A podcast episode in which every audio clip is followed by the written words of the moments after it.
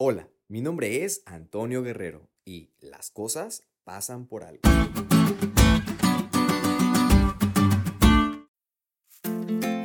Hay muchas experiencias que te puedo contar en las cuales he sido testigo de que las cosas que han pasado fueron por un propósito. Accidentes, pérdidas de algún objeto, retrasos en tiempo de un viaje, problemas inesperados, enfermedades, entre otras. Alguna de estas quizá las podamos catalogar como tragedias o situaciones malas. Pero cuando pasa el tiempo y después te das cuenta o entiendes del porqué y la razón por la cual pasó, agradeces a Dios por permitir que sucediera. Te convences de que su providencia reina a pesar de las debilidades y errores humanos. Así pasó en la vida de José. Después de probar nuevamente a sus hermanos, está profundamente conmovido convencido del sentimiento y carácter transformado de ellos.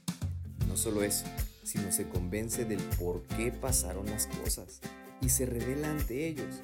Es un momento sumamente especial, un reencuentro inesperado pero muy feliz. Lloran, se abrazan, se perdonan y José declara que Dios permitió que sucedieran las cosas porque iba a tener ese fin. Tenía un propósito para él. Qué momento más conmovedor y especial.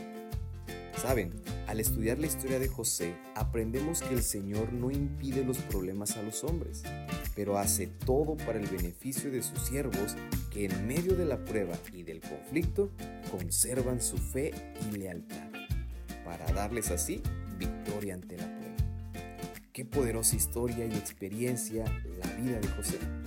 Lo saben amigos, también puede ser nuestra historia y nuestra experiencia para ello, debes de confiar en su providencia, en la providencia divina, y de saber que Él te ayudará y te sustentará a sobrellevar cualquier prueba que estés pasando.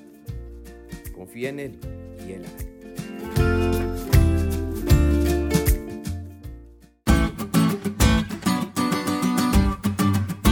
¿Te diste cuenta lo cool que estuvo la lección?